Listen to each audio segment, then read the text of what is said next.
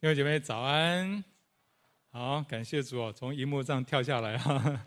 好，我们一起来做一个祷告。所以说，我们向你感谢，今天早上你要透过你仆人的口对你的百姓说话，愿你将你的话语、将你的道放在我们当中，让我们讲的人、听的人都同蒙益处，都有从神而来的恩典。谢谢主，祷告奉耶稣的名，阿门。未来这两个月，我们开始查考以赛亚书啊。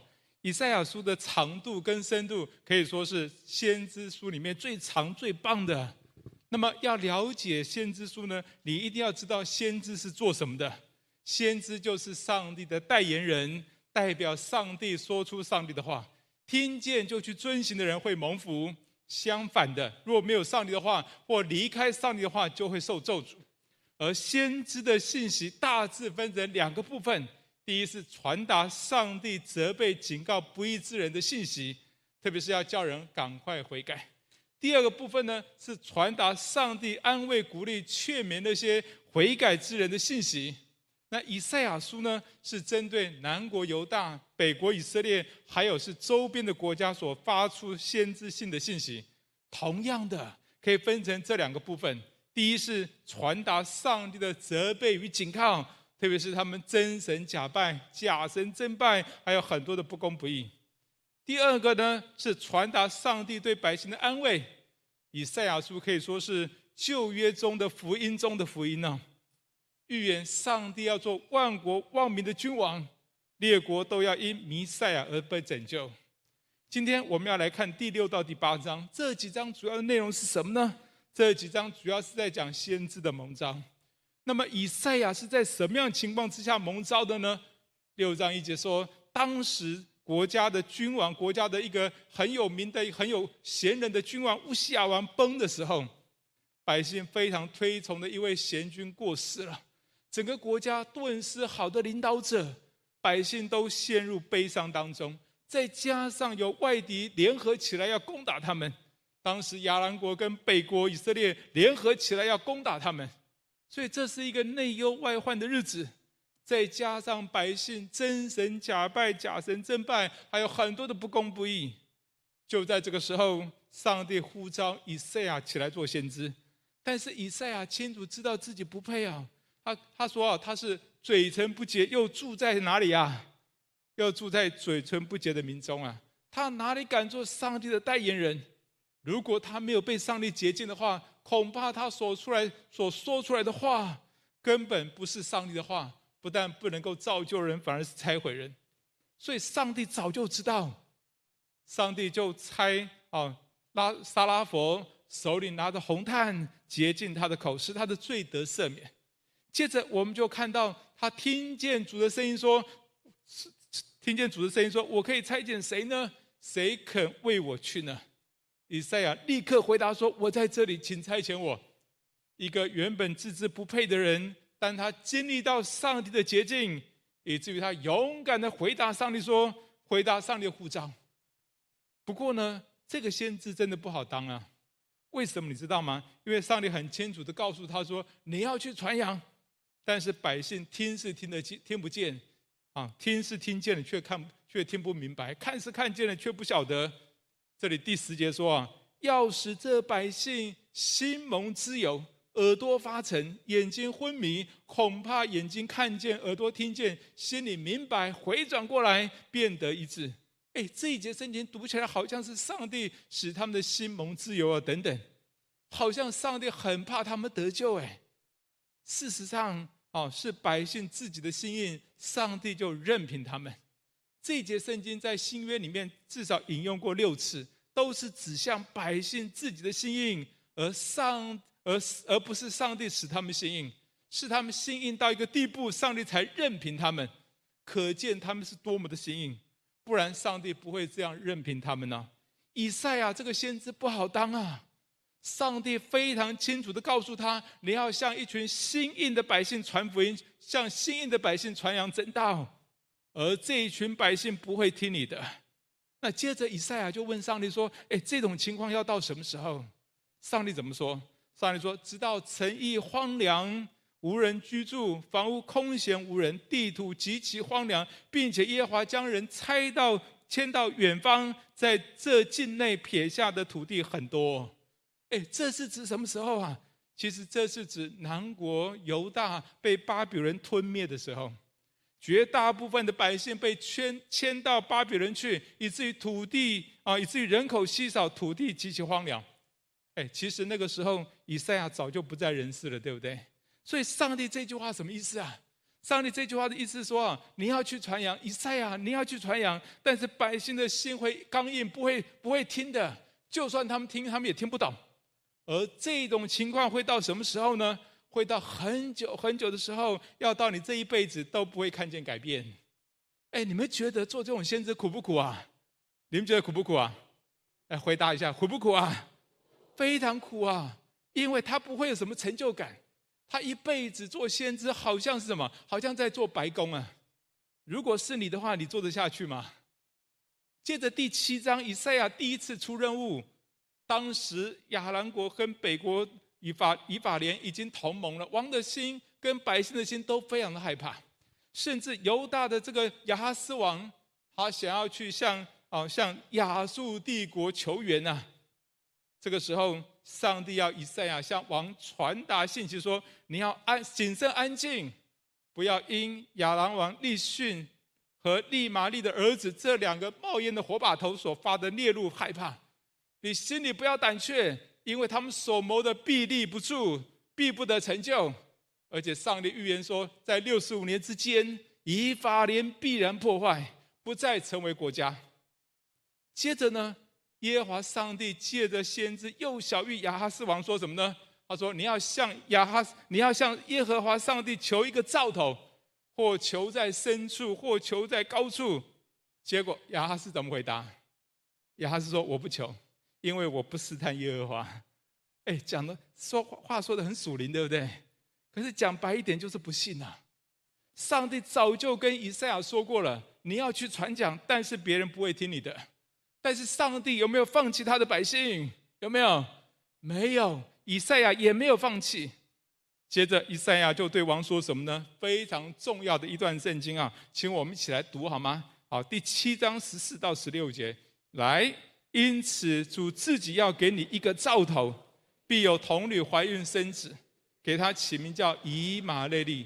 等他晓得弃暗择善的时候，他必吃奶油和蜂蜜。因为在这孩子还不晓得弃恶择善之先，你所憎恶的那恶王之地必自建起。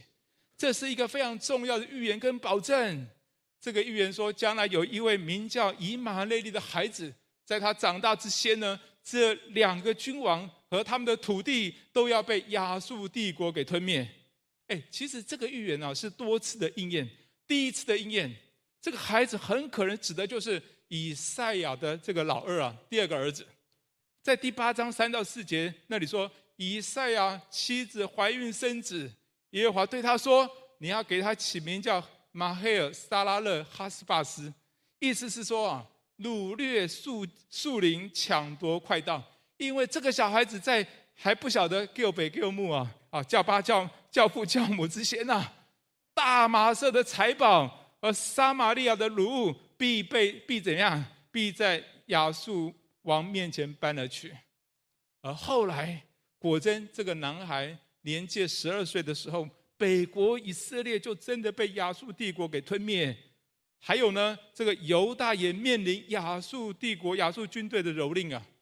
所以，这个以马内利的预言第一次的应验，很可能指的就是以赛亚的儿子。当然。我们知道这个预言最重要的应验是在应验在谁的身上啊？请大声一点，谁的身上？耶稣的身上。耶稣就是以马内利，以马内就是神与我们同在。但是，请问上帝为什么要先知向王宣告这个预言呢？要向王保证以马内利呢？要向王保证上帝与他同在呢？其实，上帝要啊，其实上帝这样的保证，一方面是为了。亚哈斯王，他为了帮助亚哈斯王能够听进先知的话，上帝保证说：“你听进三先知的话，你一定会经历到上帝与你同在。”不过可惜的是，亚哈斯王有没有听啊？亚哈斯王没有听哎。另外，这个预言也是对先知说的，上帝向先知宣告以马内利，宣告我必与你同在，你就勇敢的传讲吧。我们一起来读第第八章八到十三节的部分的经文啊，一起来读来，必冲入犹大，战役泛滥，直到景象。以马内利啊，他展开翅膀，遍满你的地。列国的人民呐、任凭你们宣扬，终必破坏。好，十一节，耶和华以大能的手指教我，不可行这百姓所行的道。对我这样说，这百姓说同盟背叛，你们不要说同盟背叛。他们所怕的，你们不要怕，也不要畏惧，当要尊耶和华为尊敬这耶和华为圣。以他为你们所当怕的、所当畏惧的。这段圣经第八节说：“必冲入犹大，泛滥，呃，战役泛滥，直到景象。”什么意思啊？这里是指的亚述军队的进犯，好像那个洪水大洪水冲入到犹大一样。但是在犹大岌岌可危之际，上帝说：“以马内利啊，他展开翅膀，遍满你的地。”也就是说，上帝与你们同在的保证必临到你们。接着。上帝就鼓励先知：“你勇敢的传讲吧，你不要怕他们，你不要跟他们同盟，你不要跟他们同流合污，因为耶和华上帝必以大人的手指教你，帮助你不行这一不行这百姓的道，因为神与你同在。所以，所以你当畏惧的不是那些列国的军队，而是上帝。当要尊耶和华为圣，要以他为所当惧怕的。”从这些经文来看，这是神对先知保证说：一定你一定会经验到以马内利的保证。上帝鼓励先知：你不要跟他们同盟，你不要跟他们，你不要害他们，你不要害怕他们啊！你要勇敢的传讲，因为神与你同在。所以以上就是六到八章的内容。接着，我想从这些内容跟大家讨论三个问题啊，就是我们所俗称的 What、Why、How。第一个问题是 What。谁是先知啊？请问上帝呼召先知是少数人还是多数人？哎，如果上帝只是呼召少数人做先知啊，那么今天的信息可能对我们大部分的人就没有什么帮助，对不对？好，请自认自己是先知的，请坐下，其他人可以先走了哈。哎，等等，别走，别走。好，我再问大家：上帝呼召先知是少数人还是多数人？大声一点。哎，其实我告诉大家，上帝呼召先知真的是少数人啊，但也是多数人啊。啊，好，这怎么说呢？我们来看投影片。狭义的先知啊，啊，狭义的先知是有先知恩赐啊，有先知职分的人，就像以赛亚、像耶利米这些等等这些先知，上帝特别呼召他们传讲一些特别的信息。但是圣经里面还有一种广义的先知，是大多数人。每一位基督徒就是先知啊。因为先知就是分享神的话、传讲上帝道的人，所以我们都要做先知，我们应该都要做先知啊！大家记不记得上帝给我们的大使命是什么？你们要去十万名做我的门徒，奉父子圣灵的名给他们施洗。然后呢？然后呢？凡我所吩咐你们的，都教训他们遵守。我就常与你们同在，直到世界的末了。哎，这是什么？这就是广义的先知啊！我们都要去向慕道友传福音，我们都要向其他弟兄姐妹分享神的话，分享耶稣所传讲、所吩咐的。所以，我们都是广义的先知。阿门吗？好像不太阿门。阿门吗？当然，有少数人他们会得到先知的恩赐跟职分，但是大部分的人都是广义的先知，都要去分享神的话，都要去传福音给慕道友。接着，我要问第二个问题：Why？先知做先知有什么意义？为什么我们要做先知？当时以赛亚做先知是非常困难的工作啊！上帝跟他说：“你要去传讲，但是不会有人要听的。就算有人听，也是听不懂的。而且他这一辈子注定就是这种情况。那么，请问做这种先知有意义吗？是不是在做白工啊？我要告诉大家，非常有意义啊！做以赛亚做先知非常有意义。”虽然当时没有人听，但是以赛亚所传讲的信息记录下来之后，到了时候，上帝使用这些话，大大的帮助所有基督徒，包括你我在内，同意吗？今天我们做先知的服饰，去跟别人分享神的话，跟慕道友传福音，同样会碰到困难。但是我觉我相信绝对不会像以赛亚那个时候了，同意吗？但是同样的，只要你好好的传讲，时候到了，许多人会因为我们所传讲的福音而得帮助。最近我们在桃园真理堂，我们为两位九十多岁的老奶奶受洗，都是他们的孩子跟孙子啊，长久不断、长期不断向他们传福音。哎，都不是传一次就成呢，也不是传一年两年就成呢，是长久的几十年就跟他们传福音哦，是不断的传福音。到了时候，他们就受洗了。感谢主。况且今天不是以赛亚那个时代，现在这个时代是主再来、主接近、主再来的时候了。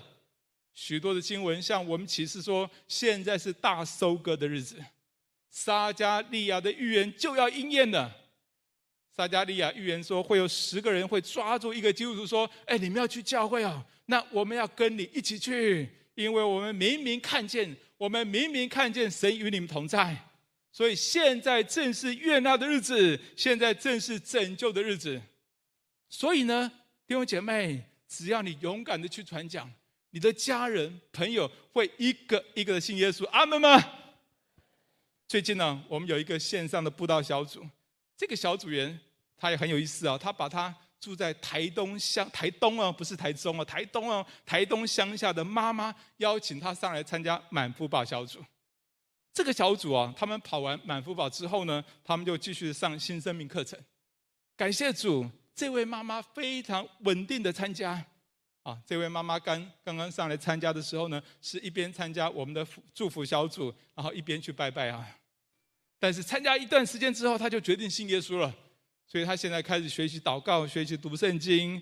啊，最近我们开始把陈导啊，陈导有关这个这个讲解圣经的那个部分录下来。啊，他每天都会听呢。他跟他的女儿约好说，他十月初啊要来啊来中立的要来中平真理堂接受洗礼啊。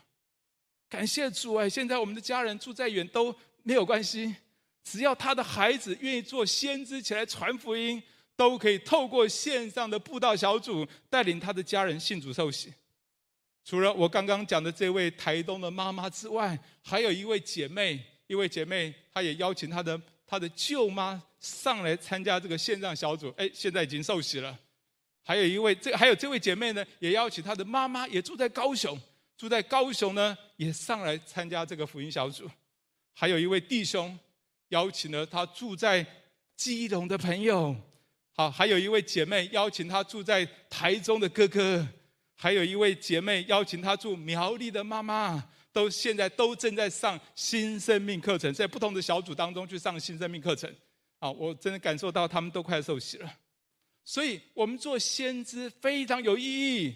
就算会遇到困难，就算别人现在不听我们所讲的，但是只要我们忠心的传，时候到了。上帝必定会使用你所传的，带领人、帮助人、建造人，带领他们一个一个信耶稣。最后，我要问第三个问题：好，我们如何能够做好先知的侍奉呢？这段圣经告诉我们两个关键：第一个是你要愿意，来跟你旁边说你要愿意。如果你不愿意，上帝无法用你。当以赛亚听见上帝说：“我可以差遣谁呢？”谁肯为我们去呢？哎，这是上帝对大多数人的呼召啊！其实上帝有千千万万的天使可以差遣哦，但是他就是要差遣人。哎，你知道为什么上帝差遣人不差遣天使吗？为什么？因为人跟天使最大的差别在哪里？在最大的差别是天使没有犯过罪，犯罪的都变成都变成邪灵去了，并且呢，上帝也没有为天使预备赦罪的恩典。只有人可以经验到上帝赦罪的福音啊，也只有人可以为福赦罪的福音做见证。所以，当以赛亚听见上帝说：“我可以差遣谁呢？谁肯为我去呢？”这是上帝对大多数人的呼召。但是，以赛亚立刻回应神，回应神说：“我在这里，请差遣我。”感谢主，他愿意。当他愿意，上帝就用他。其实很多人都很有恩赐，很有能力，但是他们不肯被上帝所用的时候，上帝也不会强迫他们。大家记不记得耶稣曾经讲过一句话？他说什么呢？他说：“被召的人多，选上的怎样？选上的怎样？来，大声一点，选上的怎样？人少，对不对？所以也就是上帝对很多人都发出呼召，但是谁会被神选用呢？不是那些地位才干很优秀的人，而是那些愿意的人。只要我们愿意回应上帝的呼召，上帝就选用我们。我记得啊，我记得我曾经听过这个布永康牧师的一个那个布道的一个一个 DVD 啊，他是德国人，上帝呼召他在非洲各地宣教。后来布永康成为一个很有名的大布道家！我曾经看过他的纪录片，那一次啊，那一次我看到他一场布道聚会，带领一百万人，超过一百万人信耶稣。哎，哎，不是那种出估啊！我们现在选举都初估，哇，这边五十人，这边三十人，哇，看起来都有碰风啊！他们不是这样算的，他们是回收决志单要跟进的，他们是一张一张算，一张一张算，超过一百万张的决志单呢。啊，投影片打出来好吗？啊，这是一位非常有能力的布道家。有一次，他跟上帝祷告说：“上，他问上帝说，上帝啊，上帝啊，你为什么拣选我？”他在想说，一定我很特别。结果，上帝跟他说：“你不是我第一个选择。但是那第一个、第一个选择、第一个呼召的，他不愿意；第二个呼召的，他也不愿意。你是我第三个呼召的，但是你愿意，我选用你。”感谢主，被召的人多，选上的人少。所以，我们如何能够做好一个先知的侍奉呢？第一，除非我们愿意，因为上帝不会强迫我们。我记得我在读大学的时候，我大学一年级啊，我大学一年级那那个上学期的圣诞节的时候，我就受洗了。大一快结束的时候，我们大四的学长就招聚我们四位学弟，其中呢。四位学弟当中，其中有一位是大一生、大二生、大三的，那有三位呢是大一生、大二的。他就跟我们说啊，他说我要毕业了，团契主席需要交棒，你们当中有人愿意吗？他们三位都是信主很久，而且都是很棒的基督徒啊，那他们都是很棒的主席的人选了。那我们的大四学长都很看重他们呢，结果他们都犹豫了半天呢，我就举手说，我来，可以吗？我来可以吗？哎呀，大师学长看看我，有面有难色啊，因为你受洗不才半年左右啊。哎，但是只有你愿意啊，好吧，就就答应了，哦，就答应了。他很害怕这个团契就毁在我的手上了。从那个时候起，我就很害怕会毁在我的手上。我认真的祷告，我那个暑假认真的祷告，认真的寻求神啊，认真的学习灵修，人学习传福音呢。哎，现在回想起来，真的是上帝的怜悯。当我什么都不会的时候，上帝的呼召临到我，临到我们众人，但是我愿意，上帝就选召我，上帝就使用我。那也是从那个时候开始，我开始认真的学习灵修，学习服侍主，学习传福音，一直到现在，四十年过去了，所以透露我多大年纪了？四十年过去了，我依然坚守服侍主、传福音的岗位。我就想到在旧约有一位先，有一位。这个有一位弟兄啊，叫做加勒，大家记得他吗？他讲过一句话，也是他经过了四十年之后，他依然奋勇向前。他说什么？他说：“我还是强壮，像摩西打发我去的那一天，无论是征战是出入，我的力量那时如何，现在还是如何。感谢主哦！只要我们愿意，我们都可以像加勒一样奋勇向前。四十年前我的力量如何，现在还是如何。阿门吗？”我相信我可以，你们也都可以。只要我们愿意，我们都可以。我们如何做好先知的服事呢？第一，你要愿意，你要愿意。如果你不愿意，上帝无法使用你。第二个关键，第二个关键是你要紧紧抓住神同在的保证。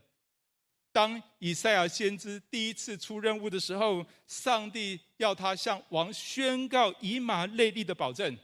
那是为了帮助亚哈斯王可以听进上帝的话，但同时那个保证也是像先知说的，要先知不要害怕，上帝一定与他同在。特别是以赛亚那个时候当先知非常困难啊，但是上帝鼓励他不要害怕，也不要跟他们同盟。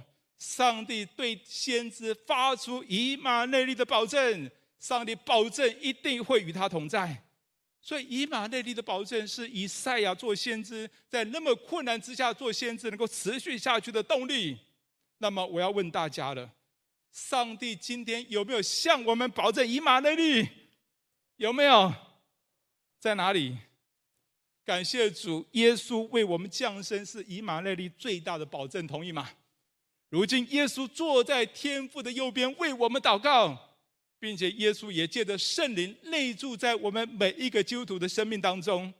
所以耶稣从降生一直到现在，都向我们保证以马内利。还有不只是如此，今天圣灵也住在我们的里面，永远跟我们在一起。他要在我们的里面充满我们。将恩赐、能力、平安、喜乐加给我们，所以今天我们比以赛亚先知那个时代更能够经历到以马内利的保证。你真的不用害怕，我们有上帝的同在，我们有耶稣的同在，有圣灵的同在，我们人能够把我们怎么样呢？说实在，你今天在台湾传福音，别人顶多不理你，对不对？或者嘲笑你，最严重的是。也不过是把你赶出家门了，不让你回家。哎，那上帝与你同在，上帝保证跟你同在，你不用害怕，你就勇敢的传吧。前不久我听到一位妈妈的分享，她说啊，她说早先呢，她的儿子先信耶稣，她非常生气，她就拦阻他去教会，甚至啊叫他不要回来了，叫他不要回来了，因为啊，她觉得他儿子对不起祖先，但是这个儿子没有放弃。后来他听说我们要到桃园去开拓教会，这个儿子马上跟他的妈妈说：“你要不要去桃园真理堂听听邓牧师讲故事啊？你不用信没关系啦，听他去讲故事。”还好我讲故事还是很生动了哈。感谢主哦，这个儿子一点都没有害怕，还好哦，他继续的跟他妈妈说，他的妈妈哦想说去教会看一看到底教会是什么地方啊，结果他就跑去教会看一看了。那在留名单的时候，他就问师母，问我太太说。你们会跟我联络吗？我们不知道怎么回答哈。然后他接着就是说：“你们千万不要跟我联络。” 哇！你们千万不要跟我联络，你跟我联络我就不来了。哎，他我们就真的不敢跟他联络，我们就只能祷告。哎，就这样，他陆陆续续哦，偶有偶尔就来一下，偶尔就来一下。哎，超过了一年的时间，后来他就决定信耶稣，并且受洗。现在他成为我们很棒的同工，他每天参加我们的晨祷。主日他来当我们的招待，常常他来到教会，看到教会啊，哎，需要做这个，需要做那个，他就主动去帮忙做事情。感谢主，我们真的不用害怕，上帝与我们同在，人能把我们怎么样呢？上帝已经呼召我们每一位基督徒做广义的先知，上帝要我们去分享神的话，要去向慕道友传福音，只要我们愿意，上帝保证与我们同在。所以，当你害怕的时候，你只要看耶稣、想耶稣，你就知道上帝与你同在了。就算你会遇到困难，就算你在当下没有果效，但是耶稣与你同在，圣灵与你同在。到的时候，你会看见你的家人、朋友一个一个的信耶稣。阿门吗？我们一起来祷告，好不好？我们有点时间，我们自己来回应上帝。上帝早已经呼召我们每一个人的，他对我们说：“你们要去世外面做我的门徒，奉父子圣灵的名给他们施洗。凡我所教训你们的，都教训他们遵守。我就常与你们同在，直到世界的末了。”上帝已经发出他的呼召了，但是我们需要回应，我们需要愿意，我们需要愿意。上帝有保证与我们同在，好不好？鼓励大家。想一想，好不好？想一想，你回应上帝一下。上帝这个时候有没有感动你，要去向你的家人、朋友传福音的？虽然你不知道怎么开始，或许你需要透过团队，或者需要透过教会的协助等等，但是最重要是你要愿意，好不好？来到上帝面前，你自己跟神有点默想的时间，想一想神现在呼召你做什么。好不好？你也勇敢的跟上帝说：“主啊，我在这里，请差遣我。”我们有点时间安静在主的面前。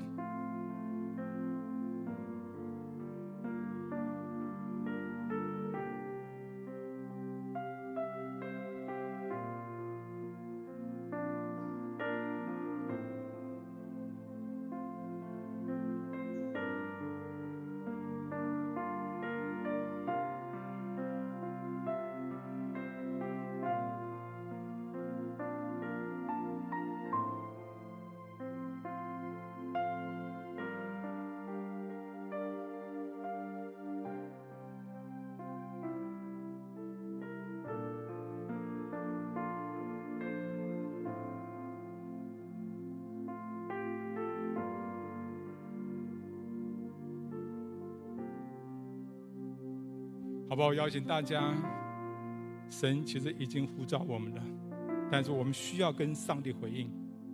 如果你愿意向神回应说：“主啊，我愿意。”主啊，我在这里，请差遣我。我我邀请你，把你的手放在你心上，我们就一起来祷告，好吗？如果你愿意的话，把你手放在你心上，放在你胸膛上，我们回应主说：“主啊，主啊，我在这里，请差遣我。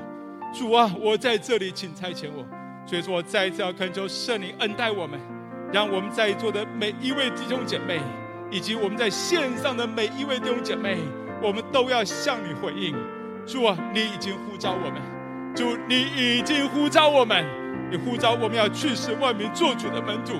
主，如今我们在你面前说：“主啊，我愿意。”主啊，帮助我们，就像以赛亚当时回应你说：“主啊，我在这里，请差遣我。”主啊，我在这里，请差遣我，让我在神面前被神所用，被神所用，让我们的人生每一分每一秒被神所用。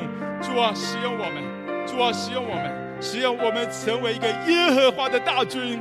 能够在神面前奉差遣进到那需要的人当中，以及我们在神面前有力量。主啊，我们向你承认我们不行，我们害怕，我们恐惧。但是我向你祷告，求你向我们显明你耶和华的保证，向我们显明以以马内利的保证，以及我们在你恩典当中，我们勇敢向前。主啊，我们盼望像加勒的信心一样。主啊，将这山给我，将这山给我。主啊，那个时候我们的力量如何？如今我们力量依然如何？主啊，你帮助我们，帮助我们一生持守在神面前，能够抓住这个呼召，抓住这个呼召，愿意回应你的呼召。谢谢耶稣，谢谢主，奉耶稣的名祷告，阿门。